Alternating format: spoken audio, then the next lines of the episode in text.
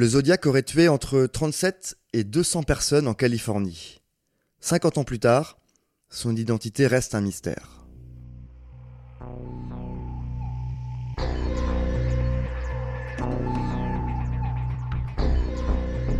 Scène de crime. Ça m'intéresse, vous embarque sur les traces sanglantes des pires meurtriers de l'histoire.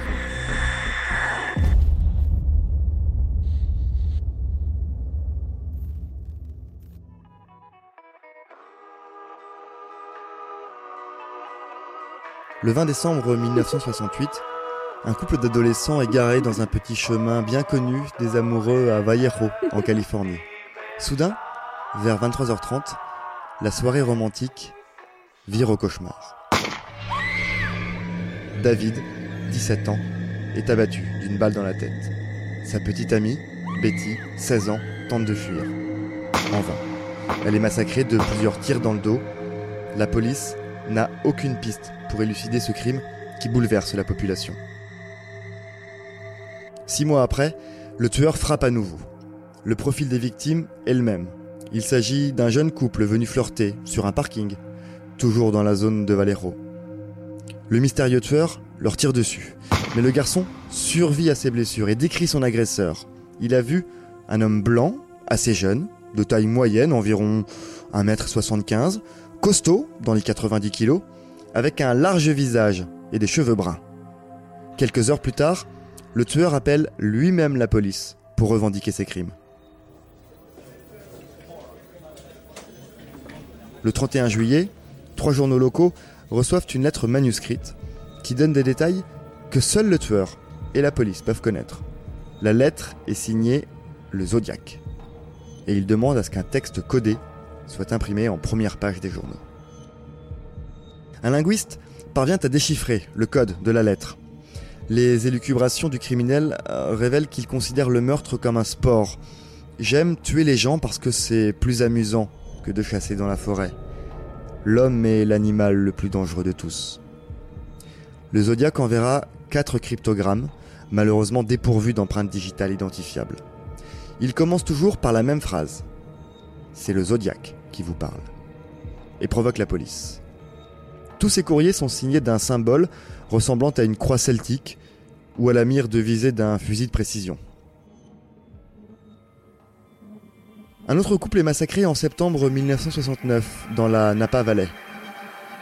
Le Zodiac s'approche de ses victimes, le visage caché par une cagoule noire, et les poignarde avec une lame aussi longue qu'une baïonnette.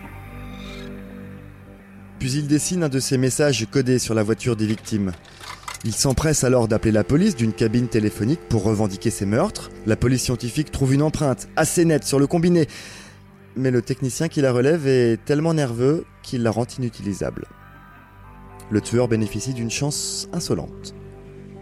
Deux semaines plus tard, à San Francisco, le Zodiac abat un chauffeur de taxi de 29 ans, Paul Stein. Des témoins aperçoivent le tueur penché à l'avant du taxi alors qu'il vole les clés et le portefeuille de sa victime cheveux bruns en brosse, lunettes épaisses et vêtements sombres. Mais il s'échappe, calmement, sans que personne ne l'arrête. Les enquêteurs sont déconcertés par son mode opératoire aberrant. Fait exceptionnel pour un tueur en série, le profil des victimes change d'un crime à l'autre. Les armes utilisées aussi. On ne l'attrape pas parce qu'on ne sait jamais où l'attendre. Seul son acharnement à tuer est constant. Mais aussi les pistes sur lesquelles il aime lancer les forces de l'ordre, comme un chat qui joue avec une souris. Le 22 mars 1970, le psychopathe enlève une mère tombée en panne sur la route avec son bébé. La jeune femme parvient in extremis à s'enfuir avec l'enfant. Elle fera un signalement correspondant à tous les précédents, mais on ne trouve toujours pas le tueur.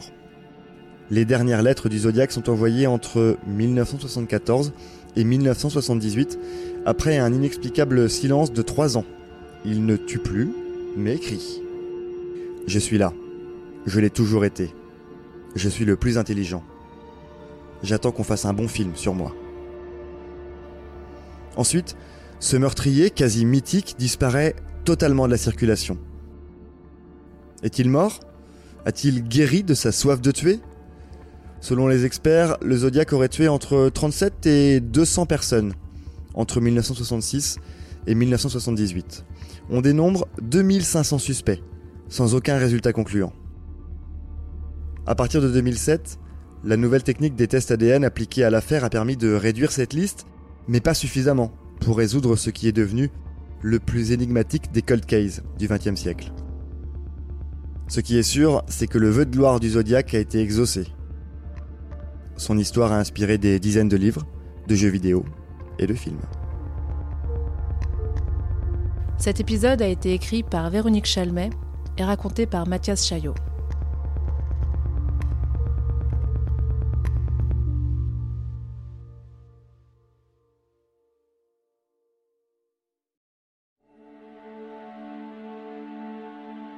Lancez-vous dans une traque haletante et impitoyable à travers les Balkans avec La Vierge jurée, le nouveau thriller de Jean-Christophe Beaucoup.